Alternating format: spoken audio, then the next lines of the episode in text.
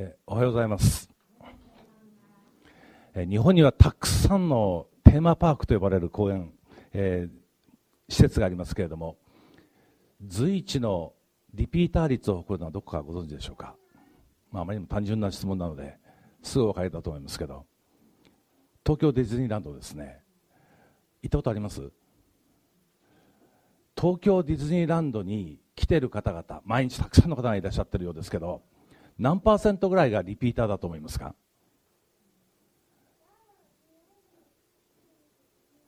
？2度目、3度目、4度目、10度目、20度目。いろんな方々がリピートするわけですけどなんとリピーター率は97.5%。100人来ていたら97.5人の方々は2回目以上なんです。初めて来た人はほんの2人か3人しか100人の中にいない。それが東京ディズニーランドの強さなんですね。なぜそんなにリピーターの方がいらっしゃるんでしょうか？なぜ何度も東京ディズニーランドに行きたいって思うんでしょうか？私も1回だけ行ったことあるんですけどももう子供が小さい頃ですね。もうこの年になってあんまり行きたいとは思わないんですがいろいろ本を読むとまた行ってみたいなと思うそんな気にはなるんですがなぜみんな東京ディズニーランドにまた行きたいって思うようになるんでしょうか？言われてることはただ一つ。東京ディズニーランドのホスピタリティの素晴らしさです。ホスピタリティってこれ英語なんですが日本語で言うと何ですかね？最近去年有名になりましたよね。おもてなしってやつですよ。おもてなしの心。そのおもてなしの心がとりわけ優れてるって言われます。で、東京ディズニーランドで働く人のことを何て呼んでるか知ってます？もう一様に東京ディズニーランドで働いてる人のことは全て、あそこアルバイトが80%以上らしいんですけれども、キャストって呼んでるんです。で、お客さんのことを何て呼んでるか。ゲストって。で、あそこ、東京ディズニーランドには、キャストとゲストしかいないんです。もてなす人ともてなされる人。ですね。で、一つ、二つですね、お話をしたいと思うんですが、まあ、ちょっと一つだけ最初にお話したいと思います。あるご夫妻が東京ディズニーランドにやってきました。若いご夫妻だったそうです。そしてレストランに入って、カップル席、まあ、二人で座る席に座って注文しました。お子様ランチをくださいって。で、キャストは困ったんですね。ルールがありました。お子様ランチは8歳以下に限る。で、大人の人の注文ですから、なんて断ったらいいのか。なんて言ったかと言いますと、キャストはこう答えたそうです。誠に申し訳ありません。お子様ランチはお子様用に量が大変少のうございます。ぜひ、大人のメニューを注文してください。でそう言いましたところ、その二人のですね、若い夫婦の顔が曇ったんです。その曇った表情をキャスト、えー、見逃しませんでした。何か特別な事情があるんでしょうか？実は私たち夫婦には一人の子供がおりました。ところが1歳になる前に病気になってしまっていつも3人で話してたんです。元気になったらディズニーランド行って一緒にお子様ランチを食べようねって。でも子供は昨年亡くなってしまって今日がその一周期なんです。ちょうど1年目なんです。私たち夫婦は子供との約束を守るために今日ここに来てお子様ランチを食べようと思いました。でもダメなんですね。それを聞いたキャストは分かりました。それではファミリー席に移ってください。カップル席2人しか座れないところからですね。かあのファミリー席家族が座る席に移したんです。そしてどうぞこちらに。とご主人と奥様を座らせて。そしていないその子供に対してじゃあお子様はどうぞ。って子供用の椅子を引いてあたかもいるかのようにそこに座らせた。ではお子様ランチを持ってきますのでしばらくお持ちください。と言って下がったキャストはやがてお子様ランチを3つ持ってきました。ご主人の前に1つ。奥さんの前に1つ。そして子供の席の前に一つ。これはディズニーランドからのプレゼントです。3人でお食事をお楽しみください。夫婦は泣きながらそのお子様ランチを食べたそうです。ルールはあるんです。お子様ランチは8歳以下に限る。でもディズニーランドにはもう一つのルールがある。お客様のためだったらルールは破ってもよい。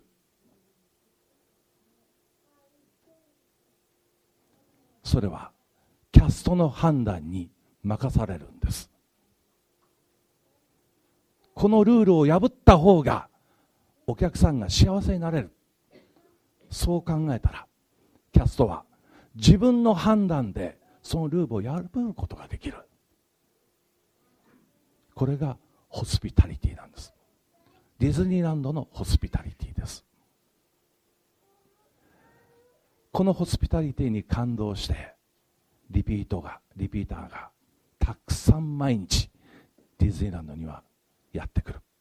そう言われています。さあ今日私たちが学びたいのはイエス・キリストのラストメッセージ最後の晩餐などで弟子たちに語った大切な教えを、まあ、今年、えー、1回ずつ学んでいきたいと思うんですけれども、毎月1回ずつ学んでいきたいと思うんですけれども、今日は13章の34節と35節の御言葉です。最後の晩餐が終わって、ユダが闇の中に出て行って、その後、キリストが弟子たちに語った教えです。お読みします。あなた方に新しい掟を与える。互いに愛し合いなさい。私があなた方を愛したように、あなた方も互いに愛し合いなさい。互いに愛し合うならば、それによってあなた方が私の弟子であることを皆が知るようになる。自分を愛するように、自分自身を愛するように、隣人を愛さなければならないというのはユダヤ人のよく知っていた旧約聖書の教えでした。神の掟でした。しかし十字架直前のキリストは弟子たちにこう言われた。私は新しい戒めをあなた方に与える。互いに愛し合いなさい。ユダヤ人にとって弟子たちにとってこの掟は新しい掟ではないんです。何度も何度も聞いている掟なんです。一体、何が、どのように新しいんでしょうか？ある人々は、この教えは、もうユダヤ人たちが守っていたあの愛とは全く別の次元を通っているので、質的に新しいんだと言います。ある人は、量が違う。愛情の量が違う。量的な違いがそこにある。そう言います。またある人たちはキリストはここに新しい共同体をユダヤ教の共同体ではない新しい共同体を作ろうとした。その共同体の根本的なルールが互いに愛し合うということだった。お気づきのようにこのルールの新しさはキリストご自身私があなた方を愛したようにと仰せになっているところにあります。キリストはユダヤ人社会においてはたくさんのルールを破られた方です。真面目なユダヤ人だったら絶対にやるべきことをやらなかったり、絶対にやってはいけないことをやったり、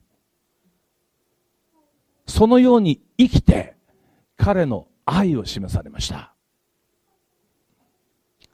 真面目なユダヤ人たちは週に2日断食してました。キリスト断食しない。だから批判されます。あいつは大食いだって。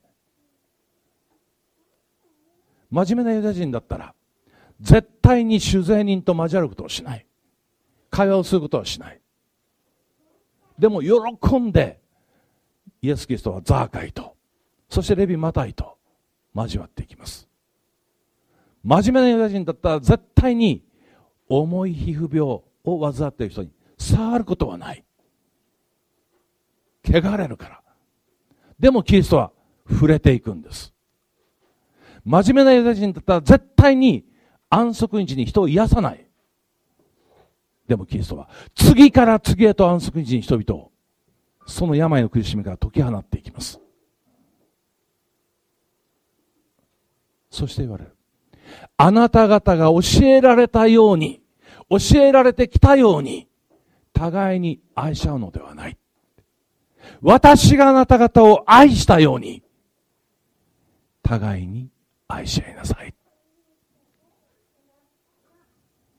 愛が何であるかを私は身をもってあなた方に示してきた。その愛をもって互いに愛し合いなさい。ユダヤ教徒たちの掟をルールをキリストは知らないわけではありませんでした。しかし、それが本当に人を生かすものなのか、神に栄光を期すものなのか、そのことの方が、さらにキリストにとって大切でした。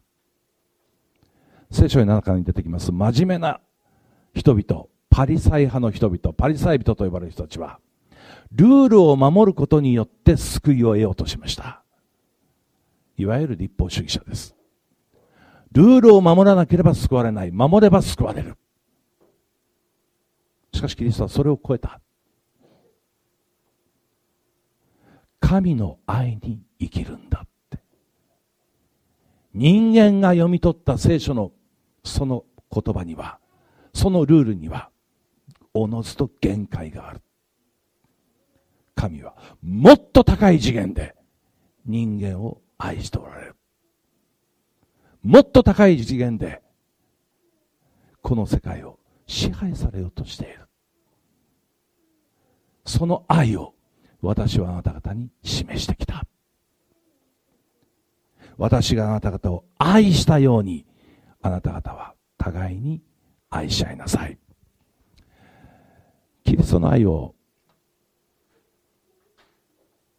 聖書記者たちはですね、どういう言葉で表現したらいいのか、悩みました。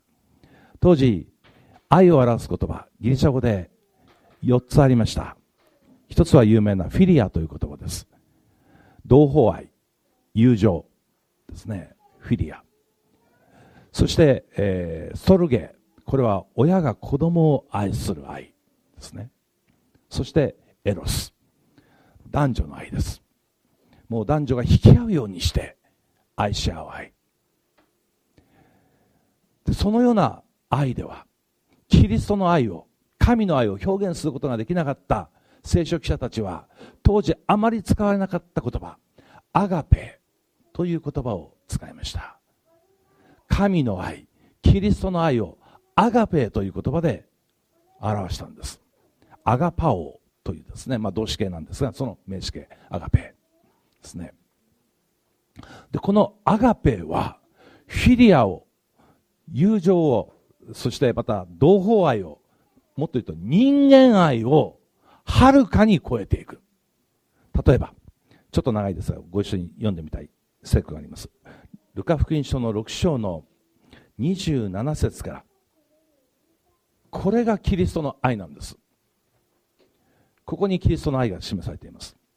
敵を愛しなさいというタイトルがついておりますけれども、しかし私は私の言葉を聞いているあなた方に言っておく。敵を愛し、あなた方を憎む者に親切にしなさい私があなた方を愛したように互いに愛し合えってこれ言ってるんです。敵を愛すること。私たちを憎む者に親切にすること。私たちはできるでしょうか。28節。悪口を言う者に祝福を祈り、あなた方を侮辱する者のために祈りなさい。これあの呪いを祈るんじゃないんですよ祝福を祈るんですあの人が早く死にますようにって祈るんじゃなくてあの人に祝福があるようにって悪口を言う人侮辱する人にのために祈れって29節あなたの頬を打つ者にはもう一方の頬をも向けなさい。上着を奪い取る者には下着をも拒んではならない。求める者には誰にでも与えなさい。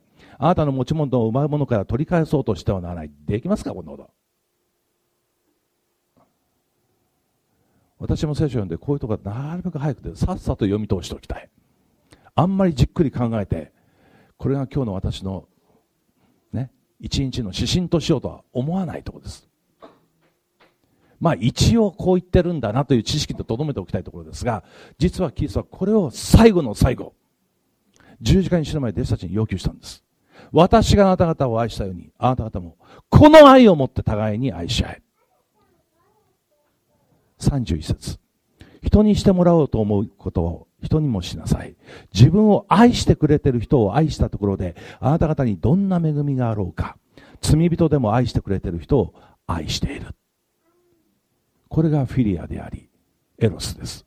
愛してくれるから愛するんです。危害を加えないから愛するんです。アガペは、愛してくれてない人を愛するんです。危害を加える人を愛するんです。私はそのようにして愛した。ってキリストは言う。33節また自分に良くしてくれる人に良いことをしたところで、どんな恵みがあろうか、罪人でも同じことをしている。返してもらうことを当てにして貸したところで、どんな恵みがあろうか、罪人さえ同じものを返してもらおうとして罪人に貸すのである。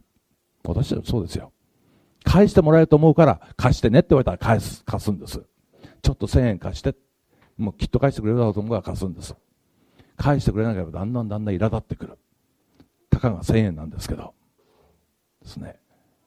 そして、あの人は信用できないってなっていく。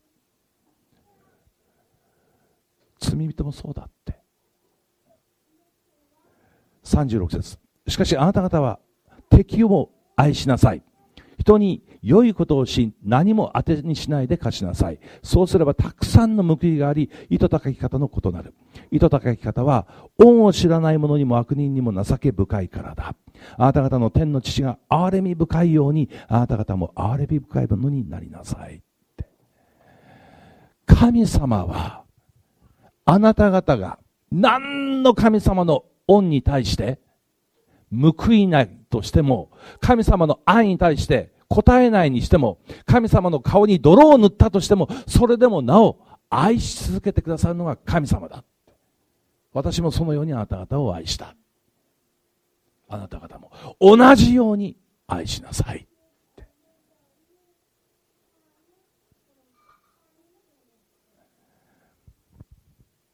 私があなた方を愛したように互いに愛し合いなさい。そうすれば、他のすべての人があなた方を私の弟子だと認めるだろう。これがキリストの望まれた教会の姿です。私たちの教会どうでしょうか？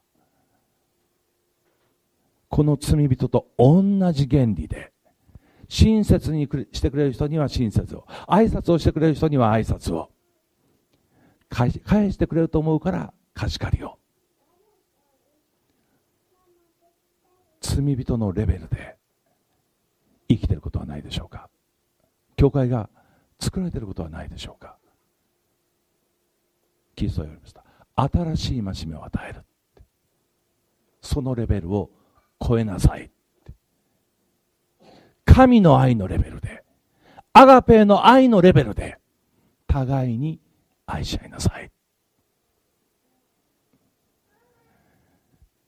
わおできるわけない。私たちのうちにその愛があるわけない。正直な人はみんなそう思うと思います。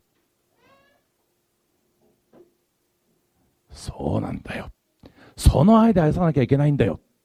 って考える人は大抵そういう愛で愛してほしいと思ってる人のこと自分が愛そうってその愛で愛してくれよって。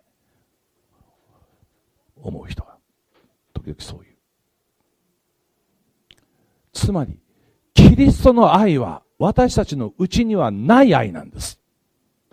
私たちのうちには罪人の愛しかない。じゃあこの愛はどこから来るのか。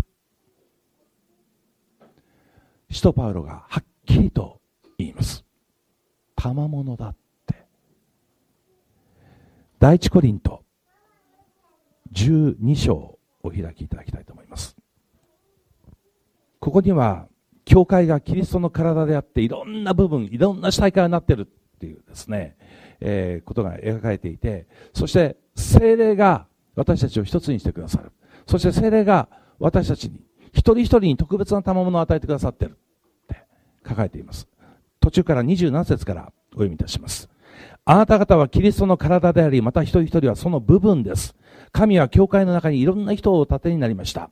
第一に使徒第二に預言者、第三に教師、次に奇跡を行う者、その次に病気を癒す賜物を持つ者、援助する者、管理する者、威厳を語る者などです。現代の教会に何人これいるんでしょうか？現代の教会の使徒って誰ですか？預言者って誰ですか？奇跡を行う者って誰ですか？病気を癒す賜物を持つ人。威厳を語る人。いていいんです。精霊が生きてる限り教会の中にこの賜物を持っている人がいていいはずです。私たちは恐れてはなりません。精霊の賜物を受けることは決して恐れてはならない。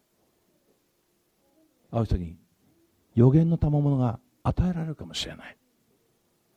ある人に威厳の賜物が与えられるかもしれないそういう人がいるってパウロは言うんです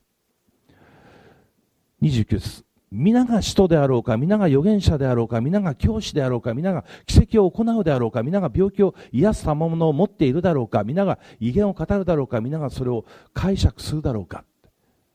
賜物は一人一人違うので、みんなが同じことをするわけではない。ね、あなた方はもっと大きな賜物を受けるように熱心に求めなさいって。いいですか？私も牧師としてですね、病気を癒す賜物が与えられたら、どれだけ教会に人々が集まってくるかなって思いますよ。私が手を寄って祈ったらですね、病気が癒される。この噂が広まったらもうこの教会大変だと思います。長蛇の列。でも私のような高慢な人間には決してその賜物を与えられない。最初は神様がこの技をって言いながら、そのうち私がってなってるのが目に見えてるので神様はその賜物を与えないで最も大きな賜物を受けるように熱心に努めなさいって言ってる威厳を語ること病気を癒すこと予言をすること使徒となることもっと大きな賜物があるそれは何か？愛そこで私はあなた方に最高の道を教えます。13章。たとえ人々の威厳、天使たちの威厳を語ろうとも、愛がなければ私たちは騒がしいドや、えー、やかましいシンバル、たとえ予言する賜物を持ち、あらゆる神秘とあらゆる知識に通じていようとも、あらゆる山を動かすほどの完全な信仰を持っていようとも、愛がなければ無に等しい。全財産を貧しい人々のために使い、えー、使い尽くそうとも、誇ろうとして我が身を一に引き渡そうとも、愛がなければ私は何、私に何の益もないって。パウロは、最大の賜物は愛だって。アガペーの愛です。アガペーの愛。それは、無視、利他の愛です。自分のことではなくて他の利益を求める愛です。自己犠牲の愛です。そして、相手を徹底的に理解する愛です。そして許す愛です。エロスは結局相手を愛してるふりをしながら自分を愛します。まあこれね昔、えー、からよく言う山手線の愛って言いますけど相手に愛を投げてるつもりでやがて自分に返ってくることを期待してる。ぐるっと回って元に戻るというですね。そういう愛ですね。利己愛です。キリストの愛はアガペの愛はそうではない。自分を犠牲にして相手を生かそうとするリタ愛なんです。許しの愛です。でその愛は賜物だって。最大の賜物だって。賜物ってこれギフトです。プレゼントです。私たちの内側にないんです。だからこれは祈り求めるしかないんです。神様愛をくださいって。あなたの愛を私にくださいって。祈るしかない、えー、コールリージというイギリスの詩人であり宗教指導家であった方がこう言いました。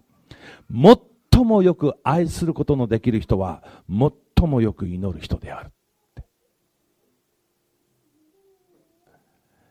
祈りなくして私たちのうちにこの神の愛は与えられません。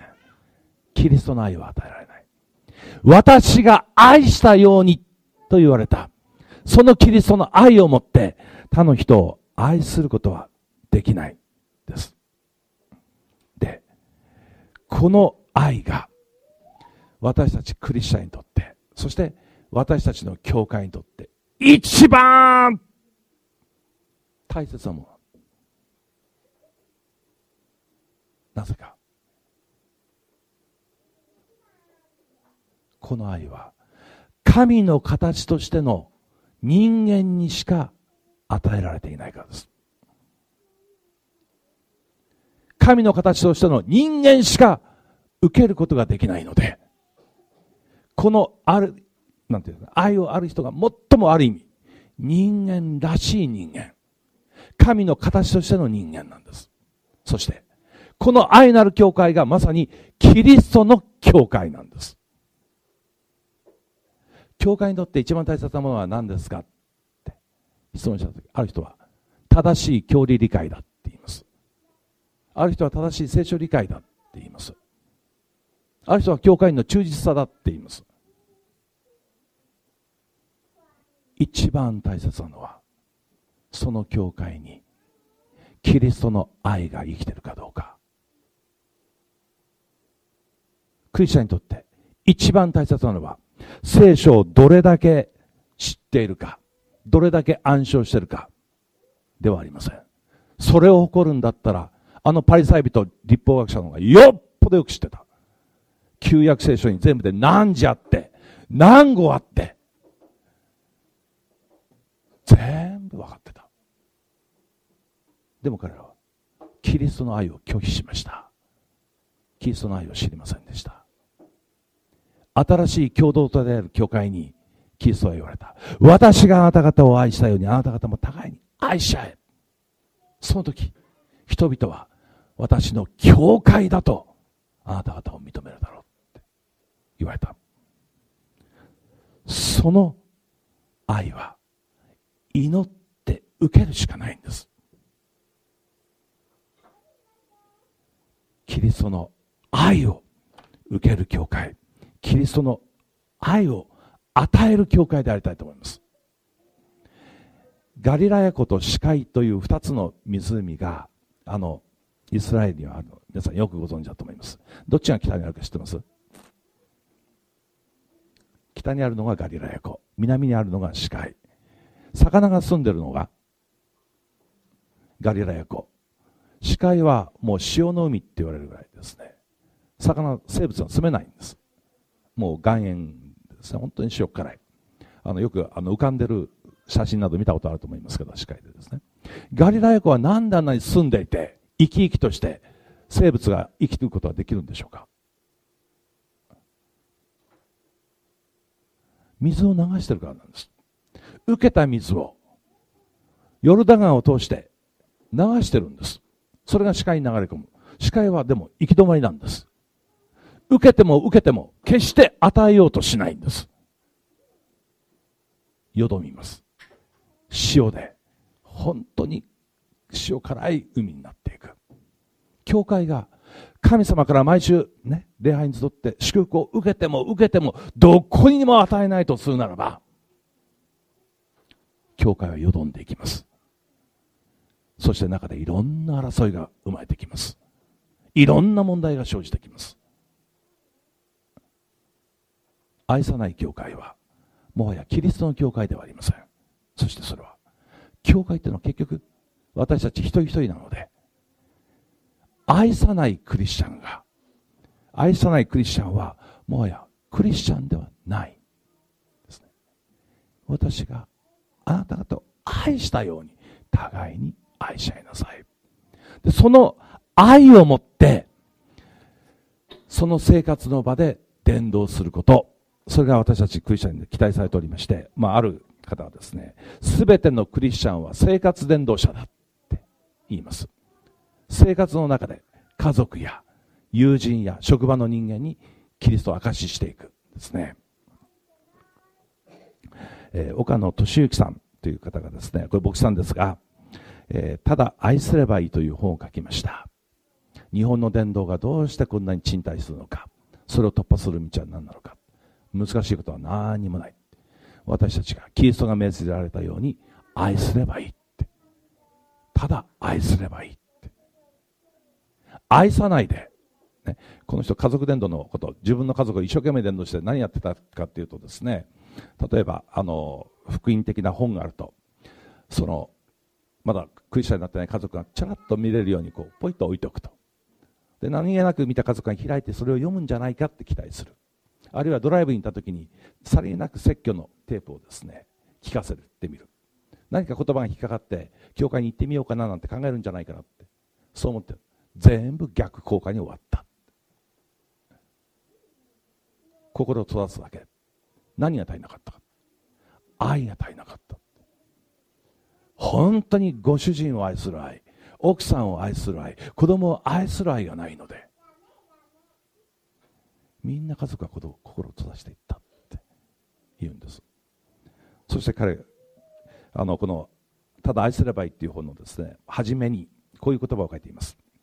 クリスチャンは幸せに生きていると伝道しないではいられません。教会が愛に溢れていると救われる人が自然に起こされてきます至福の人それは愛に生きる人です愛の人が集まっているところ、これが教会です。愛の人たちが集まる教会には、葛藤やストレスではなく、喜びと平安があります。牧師は信徒たちを愛し、信徒たちも牧師を愛し、そこにはいつも一致と調和があります。教会と、教会に行くと疲れるのではなく、教会に行くと癒されます。ですから、信徒たちは福音を伝えずにはいられません。それで、教会に集まる人の数も自然に増えてしまいます。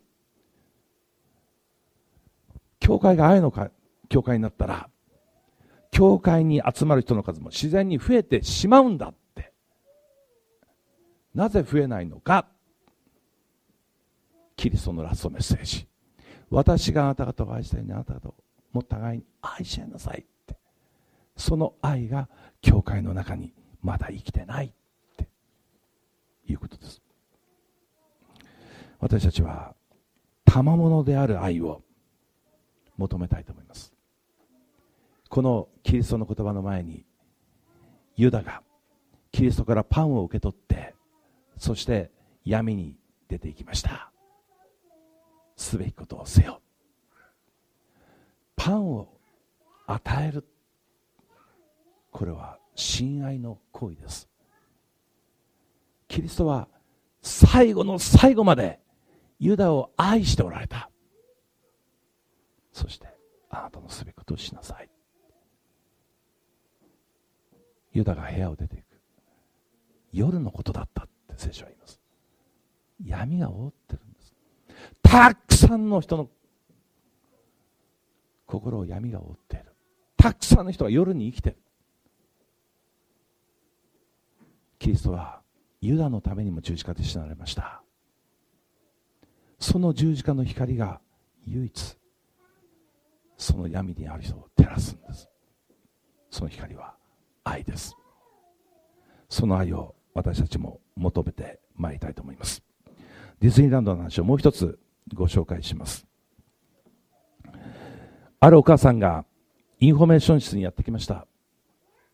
今日子供とディズニーランドに来て子供がなんですかあれは、えー、ミッキーマウスとかミニーマウスキャラクターのサインをもらった。たくさん集めた。ところがそのサイン帳をなくしてしまったんです。探してもらえないでしょうか。という文字でした。でした。インフォメーションにした。分かりました。いつお帰りになりますか。2泊する予定ですのであさってには帰ります。そうですか。では帰る前にもう一度ここに来てください。それから係の人はね懸命にあちこちに電話してサイン帳が落ちてなかったかもうそのサイン帳のどういうサイン帳かも聞いてたのでそれを全部情報提供して探したんです。結局ありませんでした。サイン帳は見つからなかった。誰かが拾ってたくさんのキャラクターのサインがあるので持って帰っちゃったんだと思います。2日後母親がインフォメーションに再びやってきました。サイン帳出てきたでしょうか？誠に申し訳ありません。いろいろ手を尽くしたのですがお子様のサイン帳は見つかりませんでした、はあ、やっぱりダメだったんですね。でも私たちの方で私どもの方でこれを用意させていただきました。ほとんど似通ったサイン帳です。そしてそこにディズニーランドの全、えー、なんでしたっけキャラクターのサインが書かれてた。2日の間に。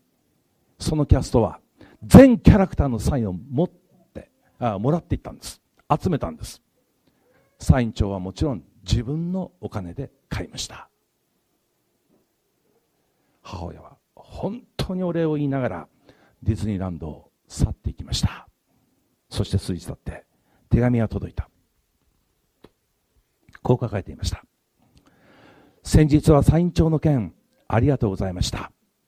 実は連れてきていた息子は脳腫瘍でいつ死んでしまうかわからない状態の時でした。息子は物心ついた時からテレビを見てはパパディズニーランドに連れて行ってねディズニーランドに行こうねと毎日のように言っていました。もしかしたら約束を果たせないかもしれない。命があと数日で終わってしまうかもしれないという時にどうしても息子をディズニーランドに連れて行ってやりたいと思い無理を承知でディズニーランドに連れて行きました。その息子が夢にまで見ていた大切なサイン帳を落としてしまったのです。あのご用意いただいたサイン帳を息子に渡すと息子はパパあったんだね。パパありがとうと言って大喜びしました。そう言いながら息子は数日前に息を引き取りました。死ぬ直前まで息子はそのサイン帳を眺めては、パパ、ディズニーランド楽しかったね。ありがとう。また行こうね。と言って、サイン帳を胸に抱えたまま永遠の眠りにつきました。もし、あなたがあの時、あのサイン帳を用意してくださらなかったら、息子はこんなにも安らかな眠りにはつけなかったかと思います。私は、息子はディズニーランドの星になったと思っています。あなたのおかげです。本当にありがとうございました。もしかしたら、教会に来ることが、今日が最初で最後の人がいるかもしれない。どんな思いでその方々を教会からお送りしたらいいんでしょうか？ゲストの方を迎えるのは誰の役割でしょうか？牧師ですか？羊ですか？教会においては教会員すべてがキャストです。一人一人がお互いに声を掛け合う必要がある。お互いに愛し合う必要がある。お互いにもてなす必要があります。教会に行って本当によかった。そう思う経験をこの教会に来る全ての人々が毎週毎週味わう必要がある。溢れるようなリピーターが押し寄せると思います。主は言われました。これから十字架にかかろうとするその直前主は言われた。私は新しい戒めを新しい掟をあなた方に与える。私が命を投げ出してあなた方を愛したようにあなた方も互いに愛し合いなさい。このメディアはオーディオバースの提供でお送りしましたオーディオバースでは福音を広めるためにお説教やセミナーなどの音声映像の無料配信を行っています詳しくは http コロンスラッシュスラッシュ www.audioverse.org へアクセスしてください。